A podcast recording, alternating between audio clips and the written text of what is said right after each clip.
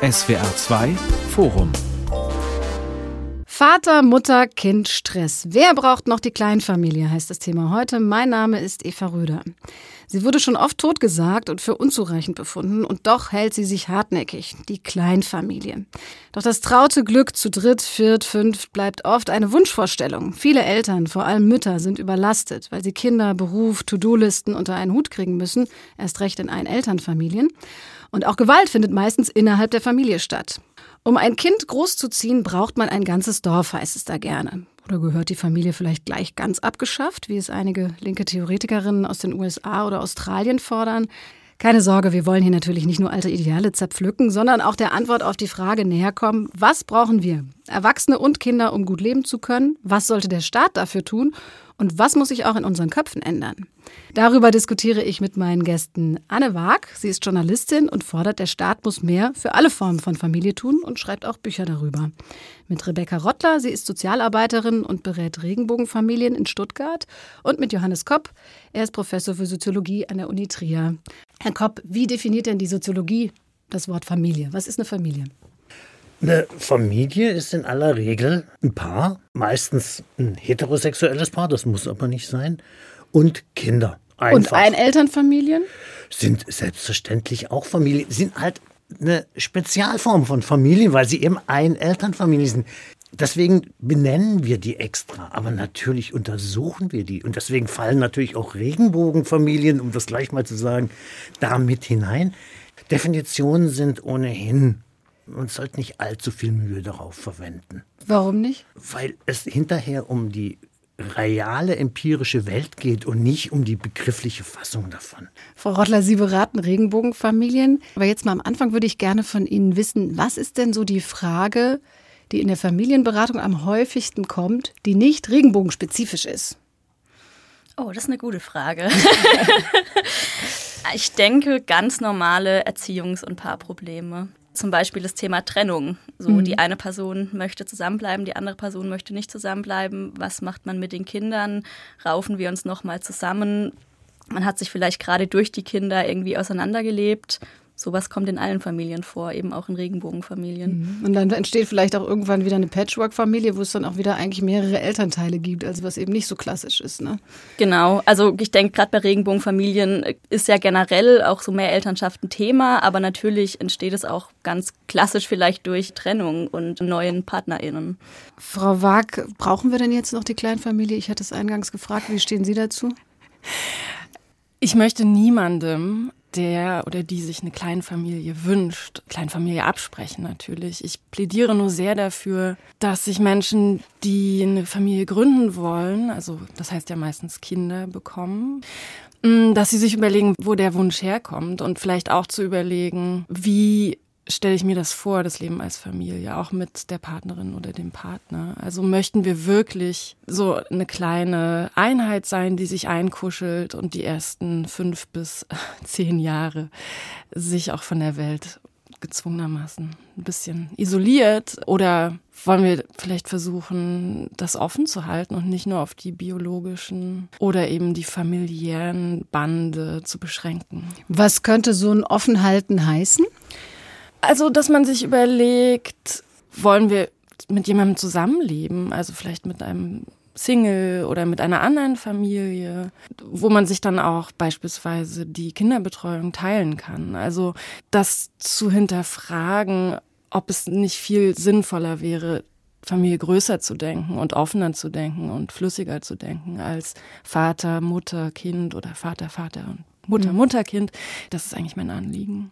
Herr Kopp, wie ist denn da der Stand der Dinge in Deutschland, in der Gesellschaft? Welches Bild herrscht da vor oder was ist so die Erwartungshaltung der Menschen, wenn sie eine Familie gründen? Vielleicht muss man zuerst mal sagen, als allererstes geht man ja mal Partnerschaften ein. Das ist ja der aller Regel der erste Schritt. Ich glaube, es ist ein, eine wirklich seltene Ausnahme, dass Frauen, das sind ja dann in aller Regel Frauen, sagen, ich will ein Kind. Einfach so. Gibt's aber auch es gibt immer alles. Das ist überhaupt nicht der Punkt. Aber die Frage ist, ist es denn in einer wirklich gesellschaftlich relevanten Größenordnung? Also insofern, Partnerschaften ist das allererste. Und in diesen Partnerschaften entsteht dann eben ein Kinderwunsch. Und dieser Kinderwunsch ist, soweit das die Zahlen hergeben, relativ konstant und relativ weit verbreitet. Es gibt die Shell-Jugendstudien seit den 50er Jahren. Da wird mhm. auch immer gefragt. Und die Vorstellung, Kinder zu haben irgendwann im Leben und auch eine Partnerschaft, die finden sich immer bei 80 plus Prozent. Und in der Definition, es gibt Studien, da hat man die Leute gefragt, was habt ihr denn? Ne? Unterschiedliche Konstellationen vorgelegt. Ist das eine Familie, ja oder nein? Partnerschaften zählen immer weniger als Familie, sondern es sind eben Partnerschaften, was ja auch sinnig ist. Aber alles, wo Kinder da sind, und sei das jetzt Alleinerziehende oder eben auch homosexuelle Paare, das zählt in den Augen einer überwiegenden Mehrheit der Bevölkerung als Familie. Und was jetzt auch immer mehr in den Vordergrund rückt, einfach weil es viele Patchwork-Familien gibt, Regenbogenfamilien, wo möglicherweise mehrere Eltern eine Rolle spielen, sind Mehrelternfamilien. Frau Rottler, da haben Sie ja in der Beratung durchaus auch mit zu tun. Was sind denn da so die größten Herausforderungen? Da gibt es bei uns ganz viele verschiedene Fälle. Oft kommen Paare zu uns, die erstmal wissen wollen, wie sie jemanden suchen. Und das ist, denke ich, so auch der schwierigste Part, jemanden zu finden, mit dem man sich das wirklich vorstellen kann. Das sind manchmal Einzelpersonen tatsächlich. Also bei uns kommt es schon häufiger vor, dass eine Einzelperson, auch egal ob männlich oder weiblich, hält sich so ungefähr die Waage zu uns in die Beratung kommen und sagen, hey, ich bin jetzt Anfang, Mitte 30, es hat bis jetzt mit Partnerinnenschaft nicht geklappt. Ich möchte es aber trotzdem meinen Kinderwunsch realisieren und es ist mir wichtig, den jetzt zu realisieren. Gerade bei Frauen oder gebärenden Personen kommt dann natürlich ja auch die biologische Komponente irgendwie da dazu, dass es natürlich auch nicht ewig geht, wenn man leibliche Kinder möchte. Und da aber jemand zu finden, mit dem das wirklich passt und mit dem man irgendwie die gleichen Ideale und Werte teilt, ist natürlich so der größte erste Schritt. Und man muss sich ja auch gegenseitig vertrauen. Ich meine, das ist ja nicht mal manchmal bei Freundschaften in der Form, dass man mhm. sagen würde, so, okay, mit dem ziehe ich jetzt auch ein Kind groß und ich weiß, mhm. das geht jetzt die nächsten 18 Jahre so, oder im Idealfall sogar noch länger. Ne? Es ist eine enorme Verpflichtung natürlich auch, die man mhm. eingeht und man bindet sich ein Leben lang dann an eine andere Person. Ja, weil auch mit 18, wenn das Kind 18 ist, hört es ja nicht nee. auf. Man wird für immer mit der Person und den Personen. Äh, ja, genau. Aber das ist ja, ja, bei Paaren, bei heterosexuellen, gegengeschlechtlichen Paaren dasselbe. Genau, ich ja, glaube nur, dass in dem Fall die Menschen sehr viel weniger darüber nachdenken, mhm. was sie da gerade vorhaben zu tun. Und wenn sich dann queere Co-Parents zusammenfinden, ist es, glaube ich, ein Vorteil häufig, dass schon ganz viel überlegt wurde, was möchte ich eigentlich von der anderen Person, mit der ich jetzt vorhabe, ein Kind großzuziehen. Haben wir die gleichen Ideale? Was ist unsere Idee in Bezug auf Geld? Können wir da eine Einigkeit finden? Was sind unsere Zukunftspläne? Ich glaube, weil wir in einer Welt aufwachsen, die das heterosexuelle Paar so im Fokus hat und mhm. die ganze Gesellschaft darum organisiert ist und wir das auch in Filmen und in den Medien wieder und wieder gezeigt bekommen, geht man davon aus, wenn man jemanden trifft und sich verliebt und eine Familie gründet, dass man dieselben Ideen hat. Ich glaube, dass diese queeren Arrangements, diese Co-Parenting, das können ja auch äh, hetero Menschen zusammen ein Kind zeugen, ohne dass eine Liebesbeziehung zugrunde liegt, dass man dann sehr viel klarer häufig auf dieses Vorhaben schaut. Also ich muss auch sagen, ich bin manchmal wirklich auch beeindruckt von den Paaren oder werdenden Mehreltern, die zu uns in die Beratung kommen und die einfach schon sich so viele Gedanken gemacht haben, wie Sie es jetzt auch gesagt haben, und wirklich mhm. schon irgendwie geguckt haben, okay, wie machen wir das dann mit den Großeltern? Wer sucht den Namen aus? Wer übernimmt die rechtliche Elternschaft? Und eigentlich super reflektiert schon auf das Ganze gucken mhm. und dann trotzdem natürlich nochmal vielleicht ein paar Gedankenanstöße gerne mitnehmen von mir oder sich da auch einfach nochmal absichern, okay, haben wir jetzt irgendwas ganz Wichtiges vergessen, wo wir irgendwie nicht dran denken, irgendwelche Fallstricke. Ja, es ist eine Chance auch für eine Familie. Ich kann vielleicht mal was Persönliches erzählen. Ich mhm. lebe ja selbst gar nicht so geplant, aber sehr glücklich in so einer Art neuartiger Familie. Also ich lebe mit meiner engsten, langjährigsten Freundin zusammen. Wir kennen uns jetzt seit, ich glaube, 17 Jahren und seit zwölf leben wir in einer Wohnung und seit fünf Jahren lebt ihr Sohn bei uns. Und ich kriege ganz oft die Frage gestellt, weil ich dann gefragt werde, möchtest du jetzt eigentlich noch eigene Kinder? Und dann sage ich, nee, ich habe ja ein Kind und das lebt ganz eng mit mir zusammen und ich habe total Spaß daran, mich auch um ihn zu kümmern. Und dann kommt immer die Frage, hast du nicht Angst, dass dir das eines Tages entzogen werden könnte? Ja. Ich kann mir nicht vorstellen, dass man einem gegengeschlechtlichen Paar, dass man dem Vater jetzt beispielsweise die Frage stellt, hast du nicht Angst, dass deine Freundin, deine Frau irgendwann dir das Kind entziehen könnte? Ja, wobei Aber- rechtlich sind sie ja schon schlechter gestellt. Man könnte ja auch sagen, wenn man mehr Elternschaft ernst nimmt, zu sagen so, okay, nee, ich möchte dich jetzt auch zur rechtlichen Mama machen, dass du die gleichen Rechte hast wie eben die leibliche Mutter. Ja. Aber also, bei, ja, natürlich. Aber ich glaube, das Rechtliche liegt da der Frage gar nicht zugrunde, sondern eher der Vorstellung, dass eine Freundinnenschaft per se was Instabileres wäre als eine Paarbeziehung. Okay, das ist was, was so gesellschaftlich in den Köpfen noch stattfindet. Und offenbar noch ein sehr traditionelles Bild. Herr Kopp, können Sie denn sagen, woher das kommt? Weil, ja klar, das gab es so früher, aber warum ist die Entwicklung da so langsam? Ist sie das? Das wollte ich gerade fragen. Ist sie das wirklich?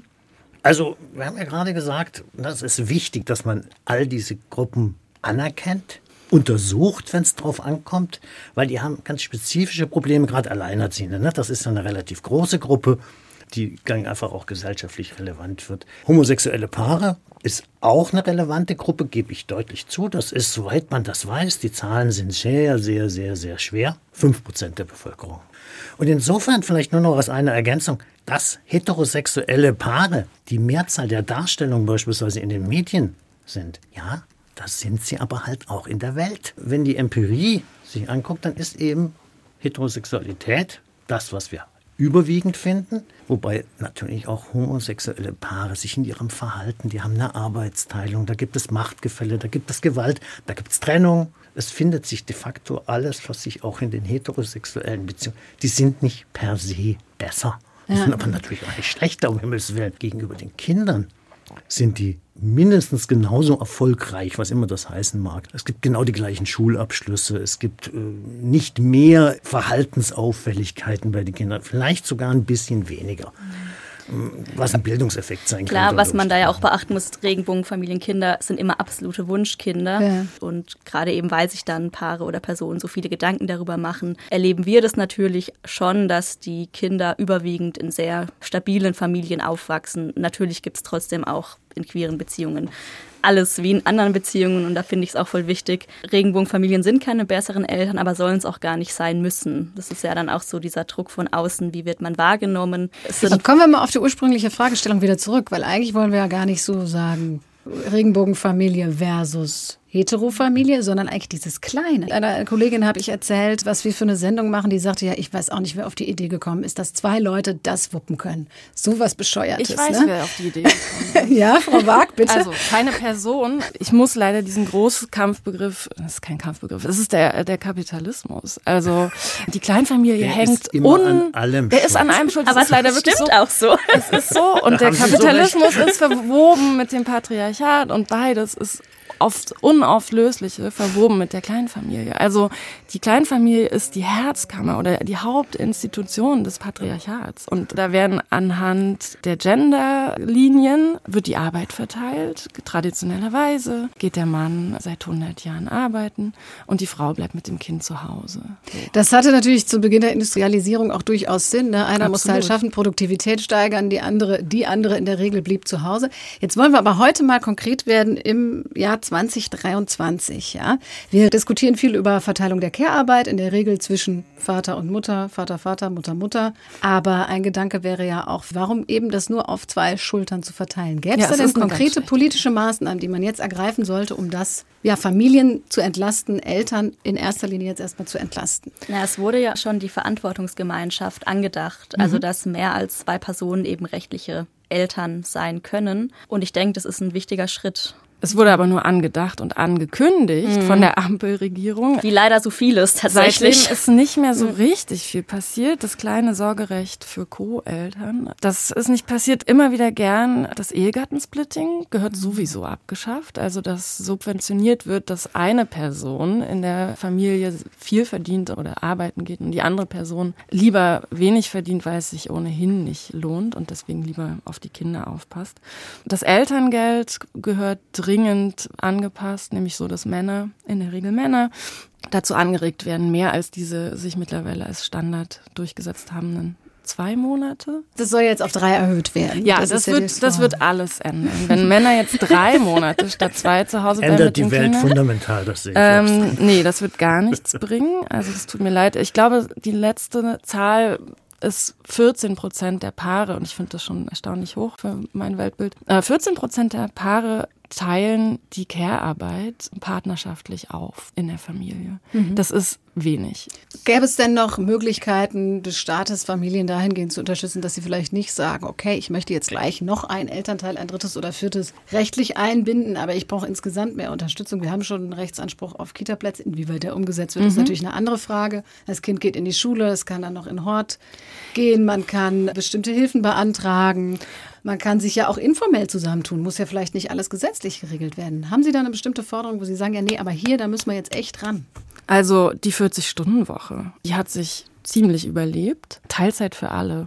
Das würde Familien, Eltern ganz massiv entlasten. Also das wäre der Hebel, den ich für sinnvoll hielte. Auch in Anbetracht, das ist ja nochmal ein ganz anderes Thema, aber der großen technischen Umwälzungen, die gerade auf uns zukommen oder schon da sind. Also wie viel werden wir denn überhaupt noch arbeiten können? Und ist die wichtigste Arbeit nicht die, die wir an anderen Menschen vollbringen, mit anderen Menschen. Herr Kopp, Sie schnaufen. Ich schnaufe. Also erstmal ist das ja ganz normal, dass man atmet. Das ist das erste, aber ich schnaufe wirklich.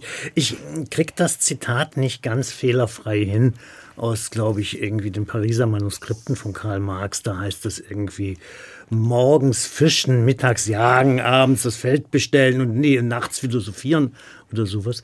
Ja, selbstverständlich gibt es viele Dinge und natürlich ist der Kapitalismus etwas und da gäbe es Alternativen. Aber Sie haben ja ganz konkret nach politischen Maßnahmen gefragt. Dieses Ehegattensplitting abzuschaffen, diese ganze Idee auch normativ ich weiß ehrlich, mein Französisch ist viel zu schlecht, aber man erzählt ja immerhin, dass es den Begriff Rabenmutter im Französischen einfach nicht gibt. Mhm. Dass Kinder in den Kindergarten, in die Krippe gehen, und zwar relativ früh. Ob die Eltern das immer wollen, dass die dann sozusagen gleich erwerbstätig sind. Das ist dann ein anderer Punkt. Aber diese Möglichkeiten zu schaffen und als gesellschaftlich akzeptiert dann auch zu propagieren, das halte ich schon für was Wichtiges. Mhm. Ja? Aber da möchte ich gerne noch mal dazu sagen, auch wenn so alternative Familienformen einen geringen Anteil gesamtgesellschaftlich ausmachen, ja, die verändern doch jede für sich unsere Vorstellung davon, was Familie ist und auch was gute Elternschaft bedeutet. Und deswegen würde ich das gar nicht so nicht gering schätzen, das tun sie ja nicht, aber so auf die hinteren Plätze zu verweisen, sondern jede andere Familienform, die wir wahrnehmen und die als existent wir anerkennen, ja, verändert das und äh, verändert auch ja die Zulässigkeit von Sorgemodellen. Also wenn ich daran denke, wie alleinerziehende Mütter in den 80er Jahren in Westdeutschland, muss man sagen, wie die stigmatisiert wurden. Da ist so viel passiert. Das ist ja nicht vom Himmel gefallen, sondern weil es diese Vorbilder gab oder diese Modelle. Ja, auch das Wort eine Elternfamilie ist ja auch mhm. eigentlich relativ neu. Ne? Vorher waren es halt immer die, wo irgendwas gefehlt hat. Ne? Ja, das war die RTL 2-Vorstellung von Elternschaft, von Alleinerziehung sein. Ja. Tatsächlich kommen zu uns auch alleinstehende Frauen in die Beratung, die gewollt alleine mhm. ein Kind bekommen mhm. möchten. Da gibt es ja auch den Begriff Solo-Mutterschaft oder mhm. Solo-Elternschaft. Und das sind auch oft Personen, die sich einfach ein gutes Netzwerk aufgebaut haben, die eben zum Beispiel in einer Wohngemeinschaft leben und die einfach sagen, hey, ich traue mir das zu, ich habe keine feste Partnerin, aber ich kann mit dem Umfeld, wo ich habe, alleine ein Kind großziehen. Ich finde, da gibt es eine ganz interessante Studie, auf die ich immer zurückkomme. Es wurde untersucht, wer mehr Hausarbeit verrichtet. Verheiratete Mütter, also in heterosexuellen Beziehungen oder Single-Mütter. Und es stellt sich heraus, dass Single-Mütter weniger Hausarbeit verrichten, weil sie das einfach nicht als Teil ihrer Rollenerwartung wahrnehmen und äh, weil sie andere Prioritäten haben. Und, und sicher auch, weil sie glaub, mehr arbeiten müssen, damit irgendwie Essen auf den Tisch kommt haben, und die Miete bezahlt werden kann. Sie ne? haben keine Zeit. Ja. Und auf diesen Aspekt wollte ich doch nochmal hinweisen, dass es strukturelle Faktoren gibt. Sie haben vollkommen recht, das ist wichtig und das ist auch als Vorbild wichtig. Und es ist auch wichtig, dass es das zum Beispiel in den Medien, in Filmen gibt und so weiter und so fort, dass man sieht, das ist normal. Aber wenn wir uns mal die sozialen Probleme anschauen, die wir haben, und die haben Familien ja, ne, mit Armut, mit Schwierigkeiten. Übrigens natürlich auch Familien mit zwei Einkommen. Ja. Ne, da muss man natürlich einfach mal gucken, dass die große Mehrzahl ist eben immer noch diese Ja. traditionelle Kernfamilie Aber- gewählt. Und vor allem aber, und das führt zurück auf unser Thema, warum ist die Kleinfamilie, steht diese unter Stress? Weil innerhalb der Kleinfamilie viel zu viel von viel zu wenigen Personen verlangt wird. Also die beiden Eltern sollen sich Partnerinnen sein, die auf ihre Wünsche und Sehnsüchte eingehen, die emotionale Stützen sind, aber eben auch einander ja, materiell versorgen. Dann gibt es äh, die Ebene der Kinder, Die müssen beide gute Eltern sein im Idealfall. Das sind sehr, sehr viele Ebenen, die da aufeinandertreffen. Und die Kleinfamilie ächzt häufig einfach unter der Last der Erwartungen, die sie an sich selber stellt und die von außen an sie herangetragen werden. Mhm, Das ist ja auch ein Vorwurf. Probleme werden privatisiert. Von den linken Theoretikerinnen, die ich im Eingangs angesprochen habe. Eine alte Idee haben die wieder aufgegriffen. Gerade aktuell Sophie Lewis, eine Soziologin aus Philadelphia, die sagt, eigentlich gehört die Familie abgeschafft und sagen, der Staat muss viel mehr Aufgaben übernehmen und die Familie muss eigentlich völlig dekonstruiert und abgeschafft werden. Das heißt jetzt nicht unbedingt, da kommt jetzt das Familien-SEK nach Hause und entreißt den Müttern ihre Babys. Aber was heißt es denn eigentlich, Frau Wack? Können Sie dazu was sagen? Was Ja. wollen die denn konkret? Ja, was wollen die konkret? Das ist eine Utopie. Und niemand möchte den Menschen ihre geliebte Familie wegnehmen. Es geht darum, glaube ich, erstmal anzuerkennen, dass die Familie eben nur nicht immer ein Hort der Fürsorge und des Verständnisses und des Schutzes ist, sondern im Gegenteil. Ja? Da sind per se schon Machtstrukturen zwischen den Geschlechtern, zwischen Eltern und Kindern. Ich fand einen ganz guten Satz bei Sophie Lewis. Keiner fragt das Kind, ob es eigentlich der Grund sein möchte für die Altersarmut seiner Mutter. Aber es geht darum, darüber nachzudenken, was könnten denn Fürsorgebeziehungen außerhalb der Familie sein? Und sind wir nicht so beschränkt in unserem Denken, dass wir uns noch gar nicht vorstellen können, was es außerhalb der Familie für Beziehungen geben könnte, in denen halt nicht nur Eltern für ihre eigenen Kinder verantwortlich sind, sondern potenziell alle Menschen für alle Menschen Sorge übernehmen könnten. Und wie müsste ein Staat verfasst sein, der das fördert oder der es überhaupt erst möglich macht? Ich meine, allein die Überlegung, mit einer anderen Familie zusammenzuziehen oder auch nur mit einer anderen Einzelperson, wenn man jetzt ein Paar ist und ein Kind hat und vielleicht sagt, okay, wir haben da diese Freundin, die ist alleinerziehend. Das scheitert ja schon daran, dass es in der Stadt zumindest keine Wohnform gibt, die das in irgendeiner Art möglich macht. Und das ist die Idee der Familienabschaffung, dass nochmal ganz neu darüber nachgedacht wird, was gibt es denn außerhalb der Familie. Mir ist es ja so ein bisschen unklar, was man denn eigentlich mit Familienabschaffung meint. Also klar, Sklaverei abzuschaffen, klare Sache. Ne? Das war relativ simpel. Das war nicht simpel, das hat sehr, nein, sehr lange nein, nein, gedauert. das ist schon klar. Aber es, ist, es hat lange gedauert, das war blutig. Aber wie auch immer, wollen wir ein Gesetz erlassen und die Familie verbieten, so wie man die Sklaverei verboten? Das ist ja nicht der Ernst, das meinen die ja auch gar nicht. Ne? Das meine ich nicht, aber ich Genau. glaube, es geht, es geht darum, doch darum, dass Sie sagen, alternative Formen zuzulassen. Das ist alles in Ordnung. Dann muss man sich aber doch anschauen, ich bin mir relativ sicher, dass das eine gewünschte Form ist. Und klar macht Kleinfamilie auch Stress. Na, Partnerschaft macht Stress. Aber ja nicht nur, die Leute wählen das ja. Die haben ja den Wunsch nach Partnerschaft ne, und die allermeisten haben auch den Wunsch nach Kindern. Dass das dann nicht immer so ausgeht, wie man sich das vielleicht gedacht hat. Das kann natürlich sein. Aber wer sagt denn, dass diese alternativen Formen, Familien ziehen zusammen? Ich vermute, alle von uns haben vielleicht mal in ihrer äh, Studienzeit oder äh, Jugendzeit in Wohngemeinschaft gelebt. Die sind ja jetzt auch nicht immer nur vor Harmonie strotzend. Auch da gibt es natürlich Konflikte. Das will überhaupt Oder? keiner Ja, ja. Ähm, abstreiten. Nein. Ich glaube nur, dass Und unter vielen schon geholfen wäre, ne? wenn die Paarbeziehung, die ja relativ fragil ist, nicht immer als die Grundeinstellung gesehen würde und als die, vor allem als die ideale Grundeinstellung, auf der man dann eine Familie aufbaut. Weil wenn das Paar sich entscheidet, kein Paar mehr zu sein, dann fangen ja häufig große Probleme an, weil diese beiden Ebenen nicht gut getrennt werden können. Die Paarbeziehung und die Elternbeziehung. Sie hören das SWR2 Forum Vater, Mutter, Kind, Stress. Wer braucht noch die Kleinfamilie? Mit mir Eva Röder und meinen Gästen Johannes Kopp, Professor für Soziologie an der Uni Trier, mit Rebecca Rottler, sie ist Sozialarbeiterin und berät Regenbogenfamilien in Stuttgart und mit Anne Waag, Journalistin. Wie können wir denn jetzt alle Formen von Familie besser entlasten? Also Steuern sind immer ein ganz gutes Instrument. Meine Mitbewohnerin wird steuerlich als Alleinerziehende fast genauso besteuert wie ein alleinlebender, unverheirateter, vollverdienender Mann. Wo genau ist das jetzt gerecht, vor allem den Kindern gegenüber? Also wenn wir über Kinderarmut reden, da sehe ich viele Instrumente. Okay, Steuerrecht ändern, Ehegattensplitting abschaffen, Alleinerziehende besser stellen. Frau Rottler? Ich denke, klar, Gender Pay Gap ist auch noch ein Thema, was, glaube ich, nicht angesprochen wurde, was ja tatsächlich in zwei Mütterfamilien dann auch beide Mütter irgendwie betrifft. Ich denke, was sich in den Köpfen auch noch ändern muss, ist so dieses Ideal von dem biologischen Kind, ähm, was auch natürlich in Regenbogenfamilien ganz klar ein Thema ist und ich möchte auch überhaupt gar niemand den Wunsch nach einem biologischen Kind irgendwie absprechen. Bei uns, die meisten wollen ein biologisches Kind, dabei gibt es ja auch, ja, man kann ein Pflegekind aufnehmen, ein Kind adoptieren, eben Wobei, das ist rechtlich im Moment zumindest noch so. In der Regel, wenn man ein Kind adoptieren will, muss man verheiratet sein. Über 35 hat man eh keine Chance. Also da gibt es natürlich auch rechtliche Hürden. die Das stimmt. Also bei Es gibt in Deutschland 4000 Adoptionen im Jahr. Davon sind, ich glaube, dreieinhalbtausend die Wiederherstellung der klassischen Kernfamilie. Ja. Das ist nämlich der neue Partner der Mutter in aller Regel.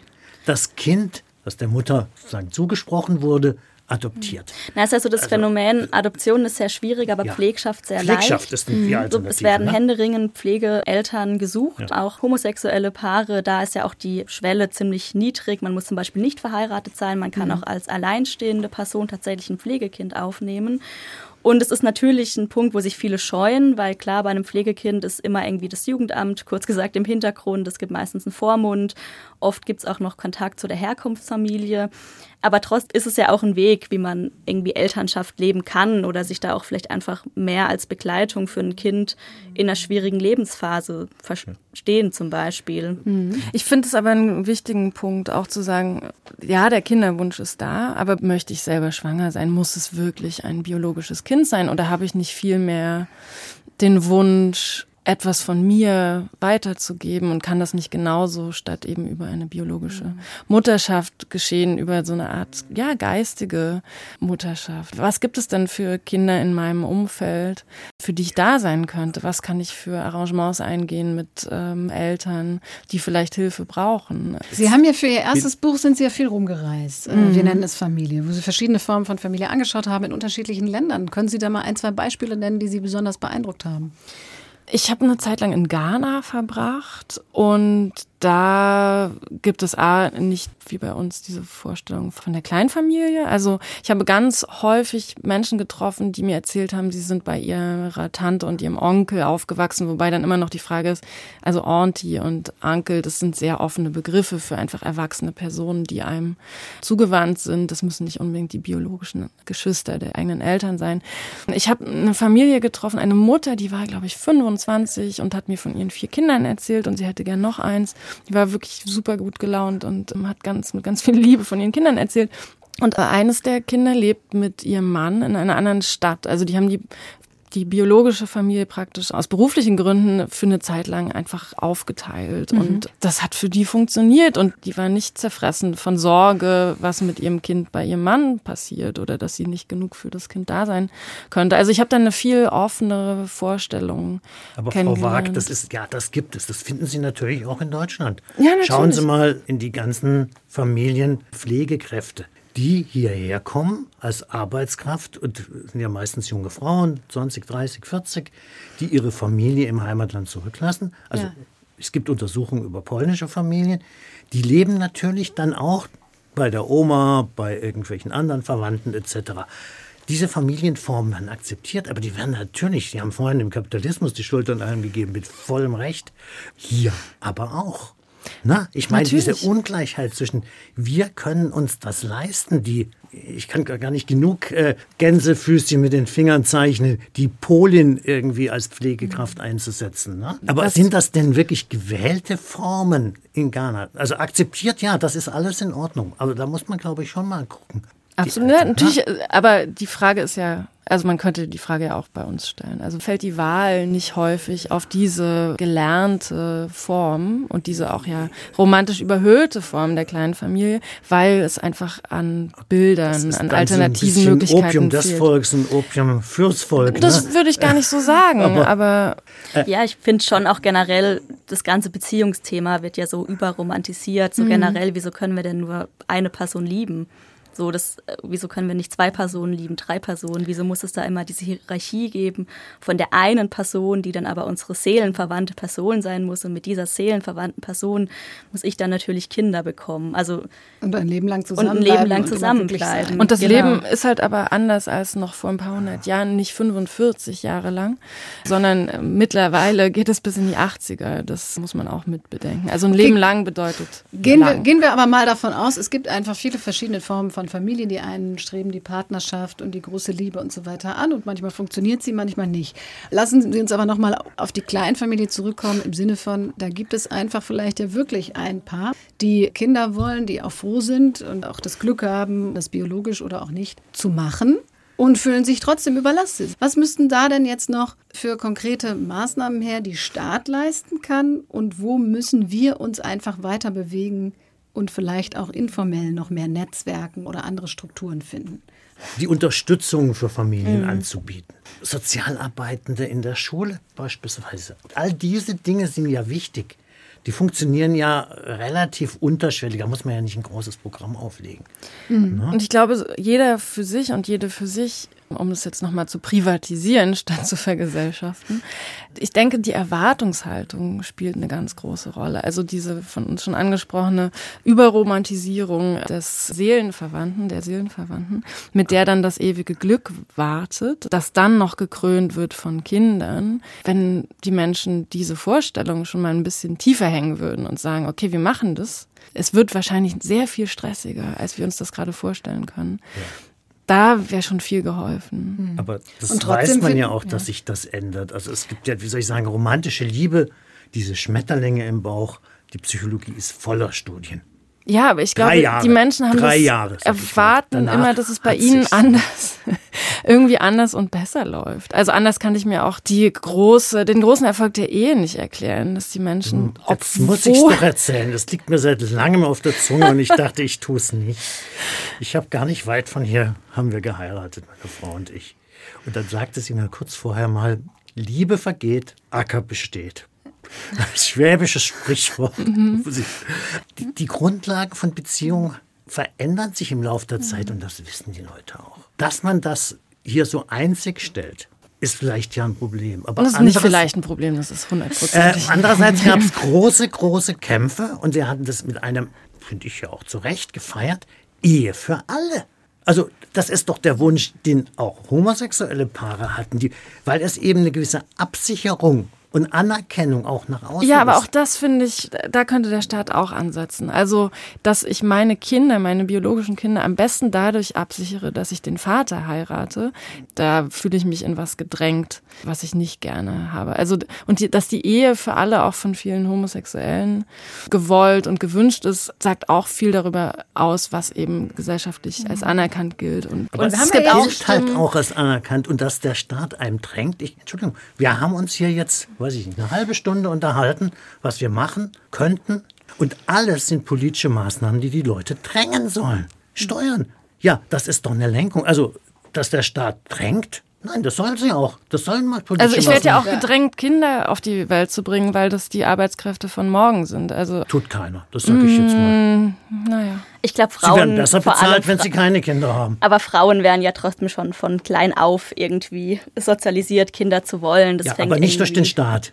Der spielt da schon seine Rolle mit. Also. jetzt Jetzt auch bin ich ein alter kurz- weißer Mann und kann natürlich nicht sagen, wie Frauen äh, gedrängt werden. Na klar gibt es diese Rollenvorstellungen, die werden sich auch Und- in Schulen vermittelt, das will ich ja gar Und nicht klar leugnen. werden Menschen zur Ehe gedrängt. Also Mhm. da kann ich auch ein persönliches Beispiel berichten. Meine Schwester ist Lehrerin, ihr jetziger Mann ist Polizist. Die haben einzig und allein deshalb geheiratet, damit die nach zehn Jahren Beziehung mal an einem Ort sein können, weil Mhm. EhepartnerInnen bevorzugt werden und die sonst immer in unterschiedliche Orte versetzt Als wurden. Beamte, ja. Als Beamte, genau. Die sind dann in Jogginghose zum Standesamt, haben diesen Wisch unterschrieben, haben keinen Ring, keine Trauzeugin, kein gar nichts. Die wollten einfach nur an einem Ort leben, was ging ja. nur mit der Tatsache, dass sie verheiratet sind als Beamte. Aber das muss man diese Tatsache dem Staat gegenüber kundtun. Die Idee ist sozusagen, der Staat ist misstrauisch gegenüber ihrer Schwester. Vollkommen zu Unrecht, bin ich mir ganz sicher.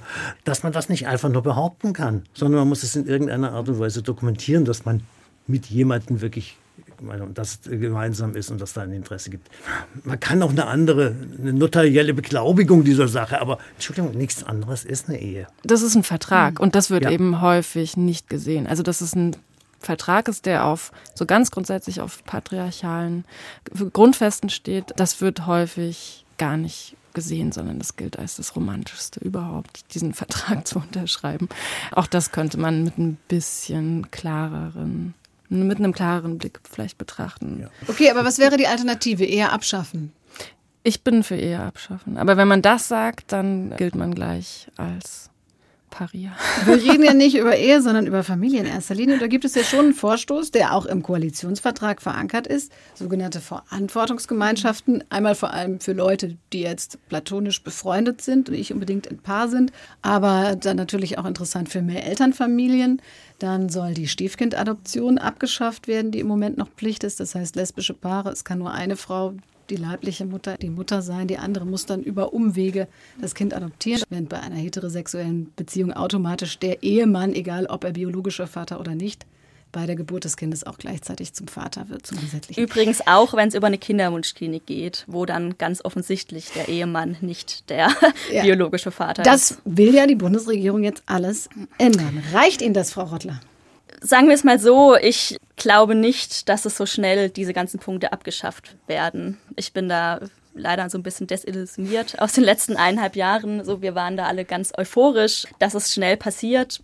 Wenn das passiert, ist es auf jeden Fall ein guter Anfang, wo finde ich schon viel geregelt wird. Mhm. Aber ich möchte mich da jetzt gerade bei der Verantwortungsgemeinschaft bin ich mir nicht sicher, ob das wirklich noch diese Periode durchgesetzt werden kann. Okay, so, aber das ja. Vorhaben halten Sie für richtig und da würden ja. Sie jetzt auch nicht drüber hinaus noch mehr andere Dinge fordern. Also für queere Familien ist es auf jeden Fall schon ein großer Erfolg, wenn das mhm. alles passiert. Ja, ja ich denke, was es generell darüber hinaus einfach auch noch braucht, wir hatten es jetzt schon ganz viel über die Sichtbarkeit, aber auch einfach, dass verankert wird, dass eben, Sie hatten es vorhin kurz angesprochen, viel mehr schon in den Schulen, in Kitas das Thema irgendwie präsent ist. Mhm. So, weil es geht ja auch, wir haben jetzt ganz viel auch das über Thema Regenbogen speziell oder generell auch Familien, denke ich. Genau, ja.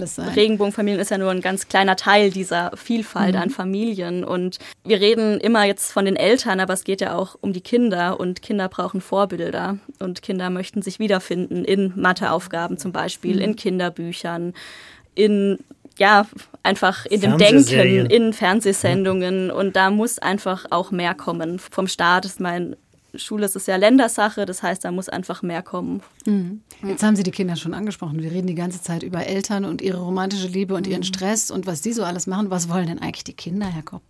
Aus soziologischer Sicht Daten, Fragen, dann frage ich nochmal die Beraterin. Gute Frage, gute Frage.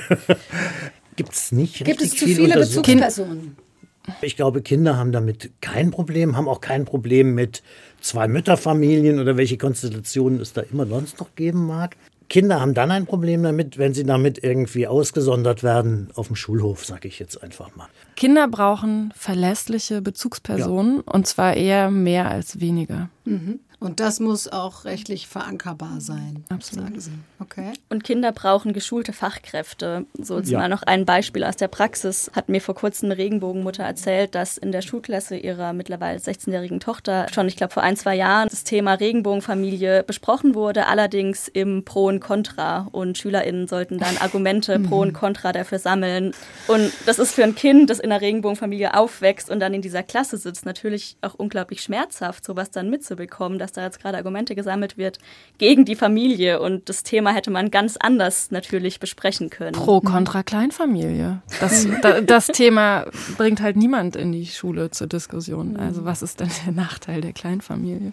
Wir haben so der Ehe schon abgeschworen, die romantische Liebe schon verabschiedet. Aber unabhängig davon ist es ja auch etwas, was dazu führt, weil man einfach als Familie als Kleinfamilie, egal ob Vater, Vaterkind, Mama, Mama-Kind, Vater, Mutterkind, großen Belastungen ausgesetzt ist. Allein schon ist die Kita auf. Kann ich Teilzeit arbeiten? Will ich das überhaupt? Wenn ich es nicht tue, kommt mein Kind unter. Was könnte man da noch machen? Das ja. Mütterideal auf jeden mhm. Versuchen, die Mutter von dem Podest runter zu bekommen, auf dem sie steht, als diejenige, die fast allein und vollumfänglich für das Wohlergehen ihres Kindes verantwortlich ist, und zwar im Guten wie im Schlechten. Mhm. Und gleichzeitig werden mütterlich äh, konnotierte Tätigkeiten, weiblich konnotierte Tätigkeiten, gesellschaftlich ganz schön gering geschätzt.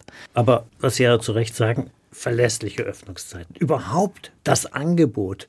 Wenn wir sagen, Erwerbstätigkeit für Frauen ist zumindest als Option was Wichtiges, dann Unterstützung, Betreuung in allem, auch im Krankheitsfall, bei Erziehungsproblemen, Beratungsstellen jeder Art, jetzt nicht nur in diesen Regenbogenkonstellationen, sondern anderen, finanzielle Unterstützung, Freizeitangebote in den Ferien in einer vernünftigen Form finanziert und nicht nur so irgendwie so obendrauf und dann zum Preis, den man sich als Beamter vielleicht leisten kann, aber sonst nicht. Ne? Mhm. Also all diese Dinge sind wichtig, ne? diese strukturellen Sachen. Ich ja. möchte nochmal, Entschuldigung, ganz kurz, wo, wo, ich schon die Mütterlichkeit angesprochen habe oder das Mutterideal. Dazu gehört natürlich auch unsere Vorstellung von Männlichkeit. Also in meinem neuen Buch Kümmern und Kämpfen geht es um, um Geschlechtergerechtigkeit in der Familie und in der Erziehung.